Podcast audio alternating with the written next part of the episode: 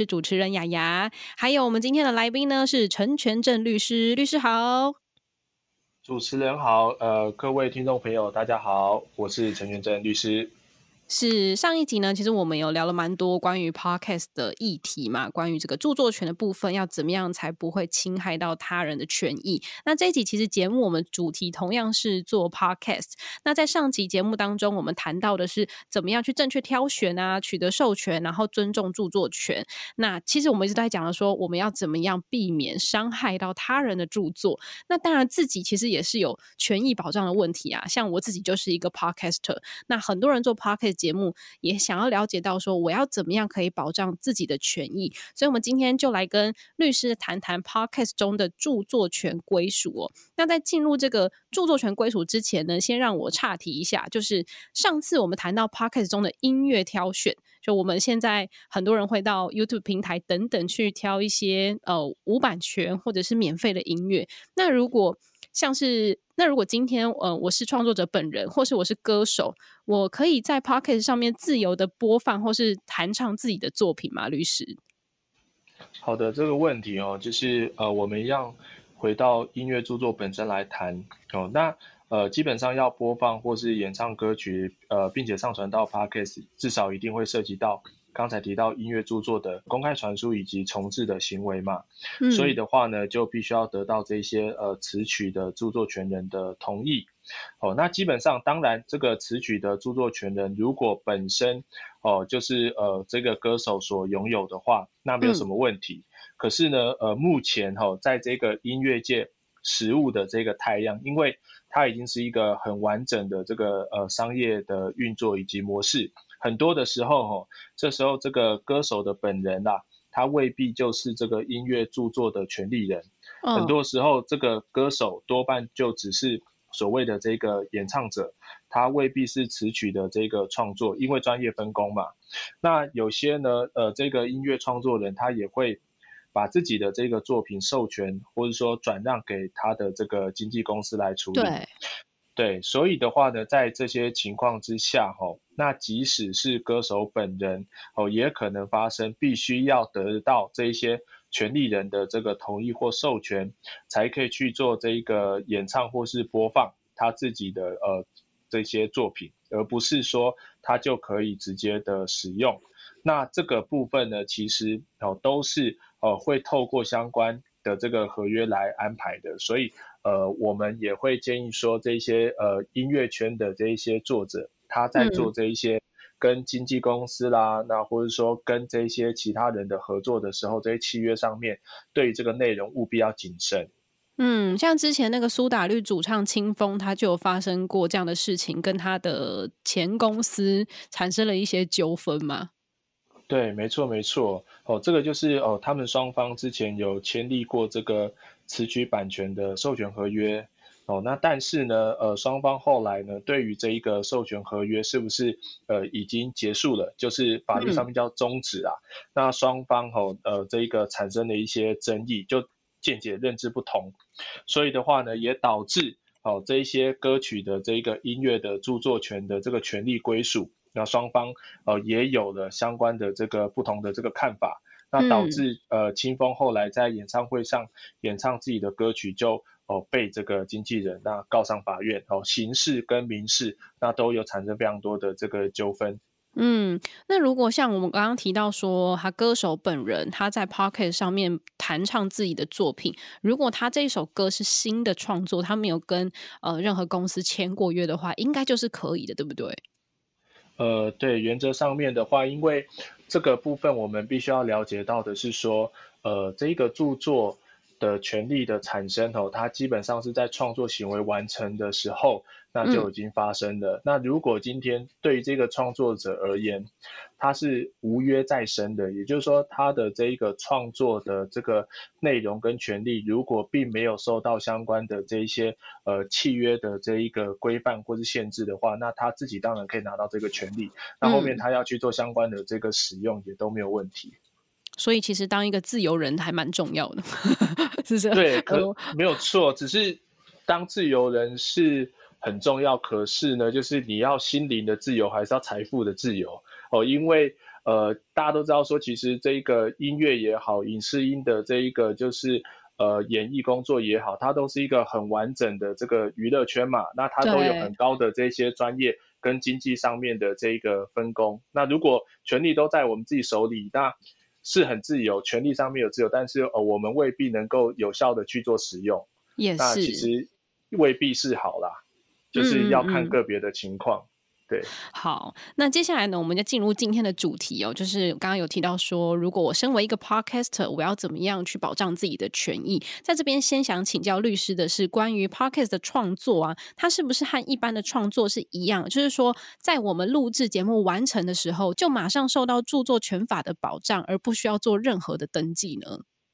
好，呃，这个部分的话，我也稍微的谈一下哦，就是说，这个登记是这样子啦，它是。呃，所谓的这一种在智慧财产权的领域当中，吼，基本上有所谓创作保护主义跟所谓的这一种注册保护，就是登记保护。哦，那作权的这一个情况之下，它采的是所谓的创作保护，所以的话，只要创作完成的时候，其实就可以呃产生以及取得相关的著作权。但如果是专利哦，大家都听过专利，还有商标哦，这两个权利的话，它是必须要透过注册的这个方式，一定是要这个注册的这个程序完成之后哦，那才能够取得这一个所谓的这个权利，那两者是不同的哦。那呃，当然了，就是这边其实还可以再扯远一点，其实最早期的时候，我国的这个著作权法也是规定要做这个呃版权或是著作权的登记，但是。目前都已经没有了哦，所以回归到著作权法的第十条，就是呃创作保护主义，创作完成的时候，权利就已经产生。哦，所以我我们哇，我现在是也是底下有很多自己的著作权作品了。那我想问一下，像我们自己的 p a r k e t 节目，如果不是我们自己讲的，我们偶尔还是会邀请来宾。那这种时候的著作财产权会是我跟来宾共同拥有吗？呃，这个部分的话，就是我们。回来看说有没有一些呃权利上面的一些就是设计跟规定啦。那原则上哦，在没有事前约定的情况之下，那这些来宾啦，或者说观众哦，那他呃可能会在节目上面去发表相关的这一个感想哦。那哦这一个会是呃著作权法上面所称的这种呃语文的这个著作，那它是一个呃独立的著作的一个形态。那当然如果是这种。聊天型的这种节目，那常会有这种主持人和来宾哦，双方会透过对谈的这个方式，那去呃形塑哦，那去创作出一个就是呃完整的这个内容。那这一个对谈的内容，因为呃是双方都有，就是花费了很多的这个心思在里面嘛，就是说主持人啦，这一个就是。呃，或者说所谓的这种语台人，其实都是很重要的。那在这种情况下，因为双方都参与了这一个就是创作，而且呃双方的这个创作其实是呃不能够分离利用的，所以这时候可能就会变成说性质上面会成为多数人共同创作的哦这一个共同著作。那这个是单纯指的是这个呃刚才提到节目内容的这一个本身。那除此之外哦，如果今天这个 podcast 的节目它不是单纯的将呃，前述的这个内容录音而已，它还会有接下来的这种后置，因为会很多会加上音效、音乐啊，然后去做编排、剪辑等等的这个行为。那哦，这样子剪辑完成之后的这个结果，那它也会变成一个独立的哦这种录音的这个著作。那在没有事前约定的情况之下。Podcast 节目哦，这个录音著作和对谈内容这个语文著作，这两个其实会是一个所谓独立的著作，它并不会呃产生共有的情况，它是分离的。那我下一个总结啦，就是说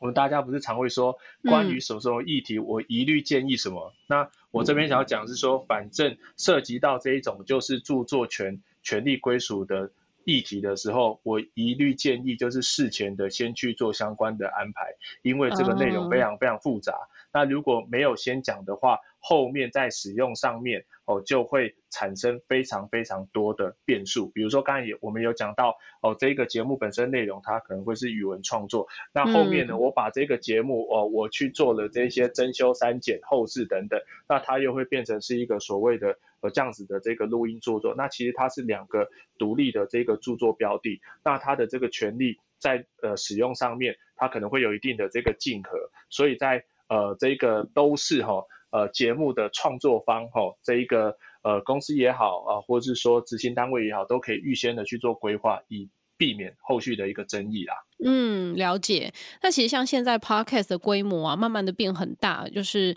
以前可能是个人他自己做，但像现在广播节目啊，广播公司或者是甚至政府单位，可能会开始找来制作人、主持人、来宾，那就会产生非常多的这个作品跟著作。那像这样的情况下，所制作出的 podcast 节目，它著作权到底是谁呢？是不是说谁出钱，这个节目就属于谁的呢？好，呃。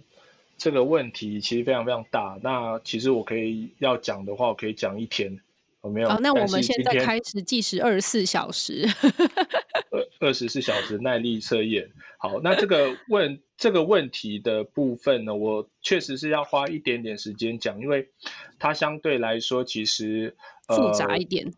复杂一点，对，而且这这部分很重要，原因是在于说，就是我们发现啦，这个跟著作权有关的这种诉讼的案件，其实有非常非常多的部分都是在这一个环节出问题，就是说权利的归属，因为权利归属没有谈清楚，后面在使用的时候就会发生争执，那这时候呢，最后可能就双方就对簿公堂，包括我们刚才呃也有讲过的一些就是授权的这个问题等等，反而是。这种合理使用的这一个议题，它未必会直接的进入到这一个就是法院来做判断，但是这一块哦，这个契约的这个争议，双方是有很多素材可以炒的哦，那往往都是在这一这一块会有很多的这一些就是诉讼的判决，那我就来说哈，嗯，现在要讲的是非常严肃的议题，所以天打雷劈了，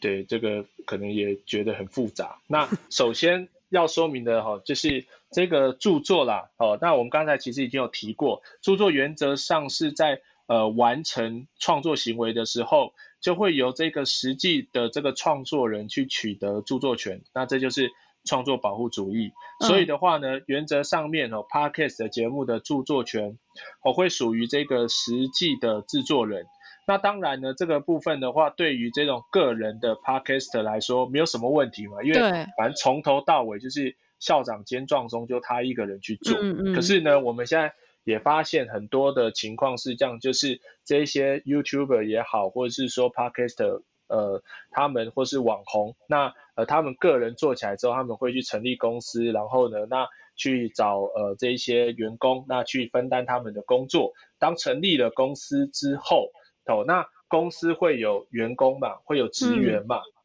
这些呃员工职员他们在公司的这种公务上面哦，或者说职务上面所完成的这一些创作啦，这些著作哦，那或是说公司今天哦找这种外部的协力厂商第三人哦花钱找这种第三人所制作的这种 podcast 的的内容，那哦他的这个权利，这些著作权到底？哦，是给哦这个实际的创作人，还是说呢是给公司？这时候就会有问题了。嗯，那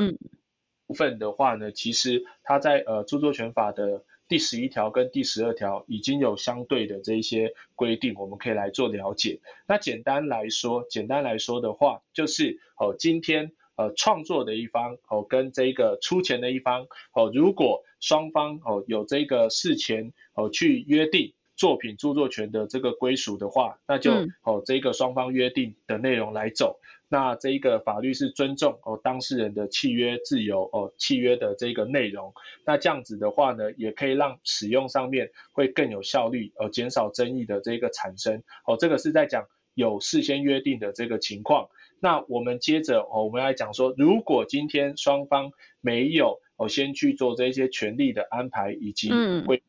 啊，那到底著作权法的第十一条跟第十二条它是怎么来讲的？首先，关于受雇者，也就是员工啦，那他完成的这一个著作，他权利的一个归属的一个约定哦，他是在著作权法第十一条哦有去做相关的这一个规范。那当然就是我们刚才有提到，就是说，呃，其实劳雇双方哦本来就可以事前约定说谁是著作人哦，那。呃，这个著作财产权是归谁享有？哦，那这个是呃法律上面容许双方透过司法契约的这个方式去做安排的。那当然，如果今天如没有事先约定的话，这时候员工就这个受雇的员工，他在职务上哦，就在工作上面所完成的这个著作，那员工会是著作人哦。这里著作人讲的是说，员工他会有著作的人格权，也就是说，他可以去说这个是他的这个作品哦。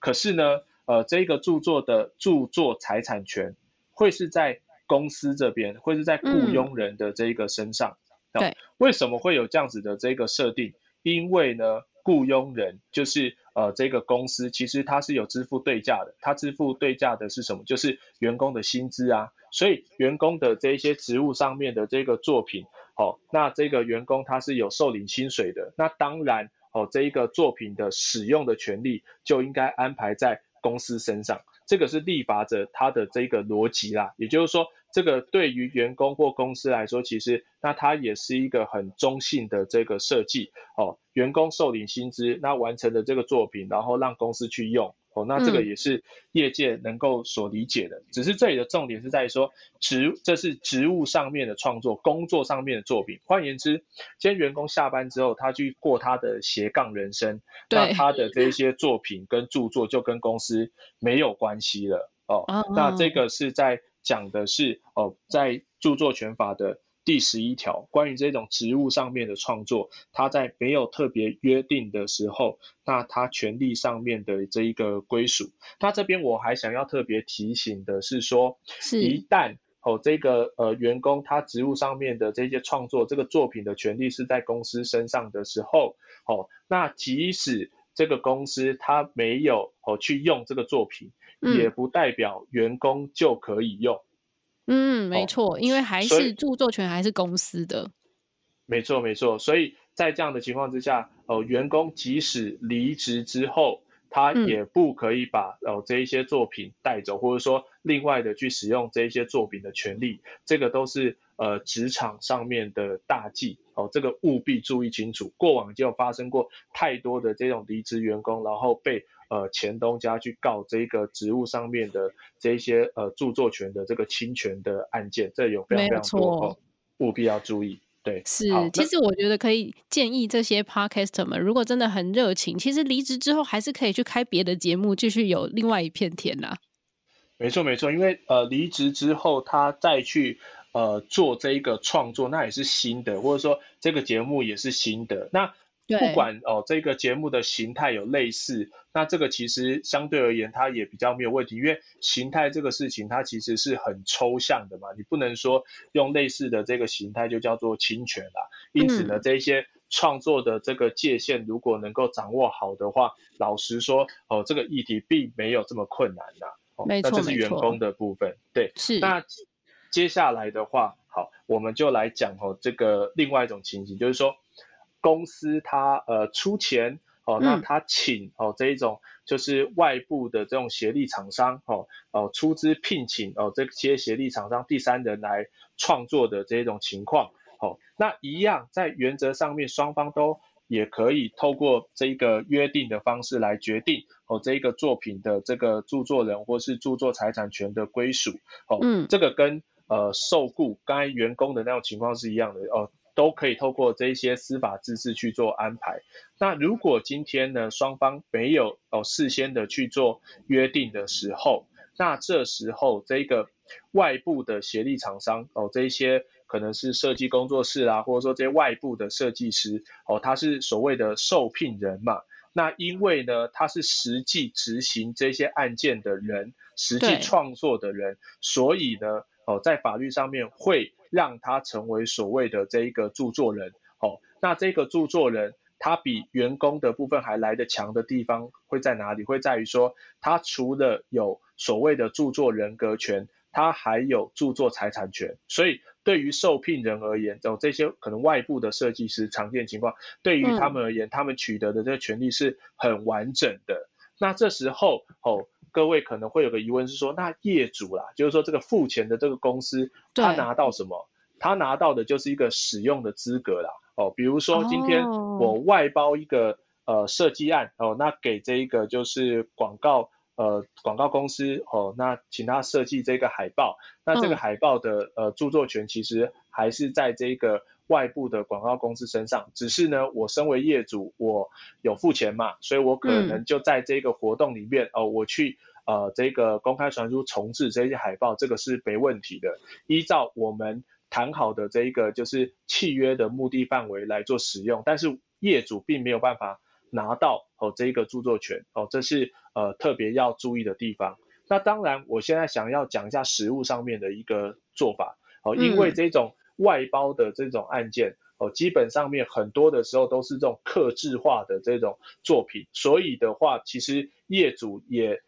跟这个呃外部的这些厂商哦，那常常也会透过事先的契约就约定说哦，既然都是克制的作品，那你权利就全部都给我，嗯，好，那这个也是很常见的一个情况。为什么？因为这时候这个设计师这种外部厂商，他去拿这个作品，后面他也不好用，那干脆呢，这个作品就是用俗称的这种卖断的方式，或者说一开始就设定好这个权利，就干脆都给业主了。那这个都是很常见的一个做法。所以的话呢，就是呃，我们了解一下，在著作权法的第十一条跟第十二条这种员工的情况，还有这种外部受聘的这种情况，他都给哈。了这个实际的这个创作者蛮多的优惠，也就是说他们都可以拿到一定的这个权利，它其实是比较保障哦这个创作者的。只是呢哦这边哦有个例外，就是今天如果双方契约的双方有透过契约特别去安排的话，那这时候就尊重这个安排的结果，那就有可能会是。这个呃，雇主也好，或是说业主也好，就把这些权利都拿过来，但是这个就是司法自治，就看契约双方当事人怎么去谈。哦，那这个部分的话是很重要的，没错。没错，其实我觉得不管怎么样啊，这个创作者你本身他就有一个叫做著作人格权，这个东西就是你的，只是说就看刚刚像律师说的，他这个契约上我们到底怎么去约定。那我刚刚听起来好像觉得当外包不是不要外包，就是说当这个外面的配合单位比当员工好像来的好一点呢。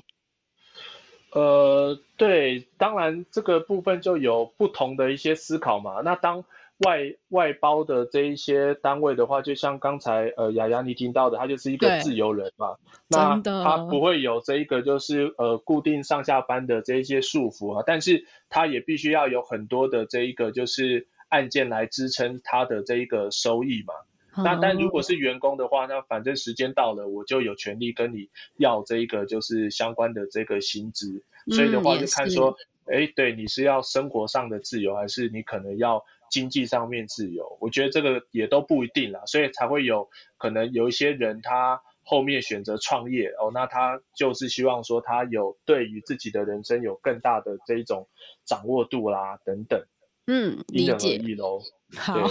今天也非常谢谢陈律师可以接受我们的访问哦，然后让大家对于 podcast 的著作权都有更进一步的了解。确实这件事情是呃还蛮常发生的。我刚刚提到说，呃，如果我有公司当做我的背景的话，那后来我离职之后，这个该怎么去处理我这个跟前公司的合约的关系等等，希望都对大家有所帮助。那如果呃大家对于著作权还有相关的疑问呢，都可以到粉丝团私讯或是留言。那么今天的节目呢，就在这边告一段。段落，谢谢大家的收听。那也欢迎订阅我们的节目，并 follow 著作权原创我挺你的粉丝团，一起来抽奖喽。那今天谢谢律师，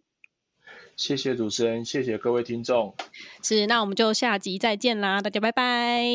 拜拜。